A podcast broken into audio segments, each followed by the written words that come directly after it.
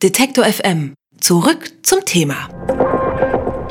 Immer dienstags ist ja Städtetag bei Detektor FM. Dann werfen wir einen ganz genauen Blick in eine deutsche Metropole.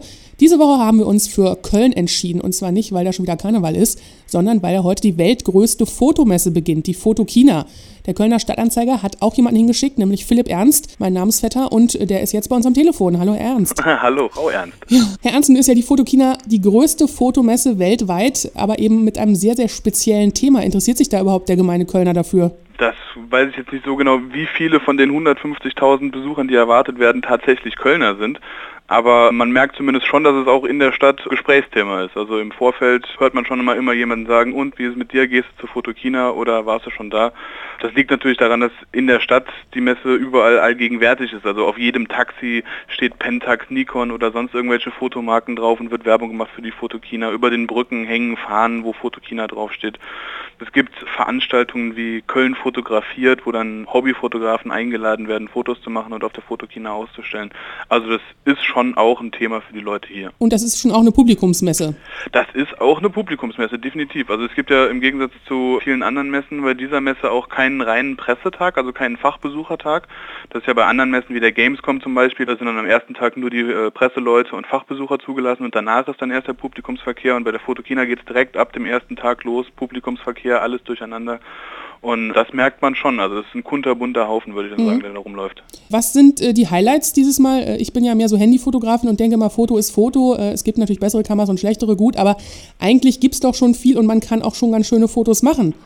Ja, definitiv. Und Handyfotografie zum Beispiel ist definitiv auch ein Thema dieser Messe. Also, mhm. dass die Hersteller sich auch da immer weiterentwickeln und äh, immer bessere Objektive einbauen und bessere Prozessoren einbauen. Es gibt ja auch mittlerweile Leute, die das Handy danach aussuchen, wie gut die integrierte Kamera ist. Ja, genau, ich zum Beispiel. Ja, ja Weil ich nicht immer zwei Geräte mit mir rumschleppen will. Handy und dann noch ein Fotoapparat und dann noch dies und das. Da, da mhm. sieht man es schon. Mhm. Deswegen in dem Bereich passiert eine Menge. Und auf der anderen Seite natürlich jetzt diese absoluten Profi-Geräte natürlich. Also ein Trend oder wahrscheinlich sogar der Trend überhaupt dieser Messe äh, ist 3D-Fotografie und äh, 3D-Video. Das sind natürlich dann Geräte, die in der Preisklasse spielen, die jetzt so für den normalen Hobbygebrauch noch nicht zu gebrauchen sind. Vor allen Dingen auch die Fernseher, die man braucht, um das dann dementsprechend auch darstellen zu können. Aber das ist so der Trend, dass das überhaupt jetzt mal technisch möglich ist. Und ich denke mal, die Preise werden dann irgendwann so nachziehen. Wo liegt das jetzt im Moment noch, wenn ich jetzt dann doch unbedingt ein 3D-Fotoapparat haben will? Ich habe vorhin einen, Vortrag gesehen, da ging es um 3D-Video. Mhm. Und das ging von dem absoluten Profi-Gerät, mit denen Filme wie Avatar gedreht wurden. Die fangen bei 500.000 Euro an über. Schön, wenn man sein äh, Urlaubsvideo mal als 3D filmen will, dann nimmt man halt so eine kleine 500.000 Euro Kamera mit.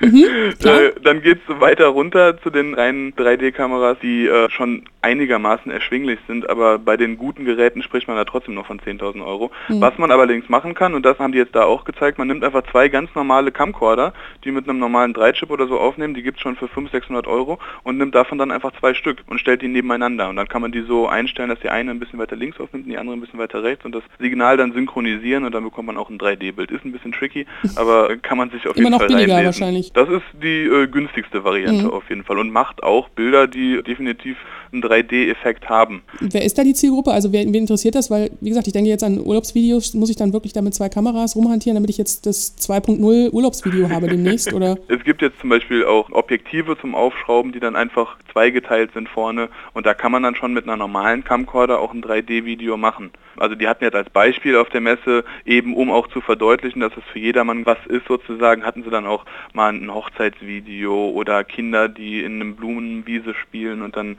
kommen dann die Pollen nach vorne geflogen ins Bild oder andere Leute, die eine Wasserschlacht machen. Auch für Allergiker super, super Sache.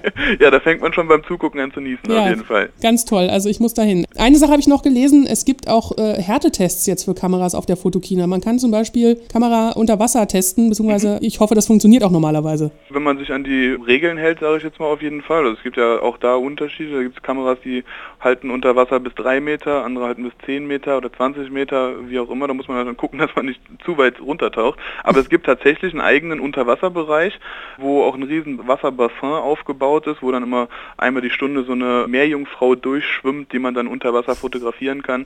Und es gibt auch das Angebot für die Besucher, wenn sie denn wollen, dürfen sie auch in diesen Bassin rein und dann selber mal Unterwasserkameras ausprobieren. Also dieses Gesamtthema Unterwasserfotografie ist auf jeden Fall auch ein Trendthema dieser Fotokina. Großartig. Und eine letzte Frage gestatten Sie noch. Wir fragen in der Städterubrik natürlich auch mal, was ist sonst noch so in Köln außer Fotokina? In dem Fall natürlich in Köln. Äh, was gibt es noch zu erzählen? Was macht zum Beispiel die U-Bahn? Das ist ein, ein Dauerthema sozusagen. Also äh, wir wissen noch nicht, wie lange sie dauert, wann sie fertig wird und wir wissen noch nicht, was sie kostet. Das Neueste, was man jetzt so gerade gehört hat, ist, dass wahrscheinlich zwei Haltestellen schon früher fertig werden als bisher gedacht. Das heißt also schon 2014 sollen dann die Züge nicht mehr nur noch bis zum Dom, sondern sogar bis zum Rathaus fahren können. Bis sie dann tatsächlich bis in die Südstadt durchfahren, das kann noch dauern. Wie so oft bei Wie solchen so oft, Themen. Man, man weiß es nicht. Man weiß es nicht. Sagt Philipp Ernst, er ist Journalist in Köln und hat uns mehr erzählt über die Fotokina und über die Neverending U-Bahn, ebenfalls in Köln. Vielen Dank, Herr Ernst. Alles klar, vielen Dank. Detektor FM. Zurück zum Thema.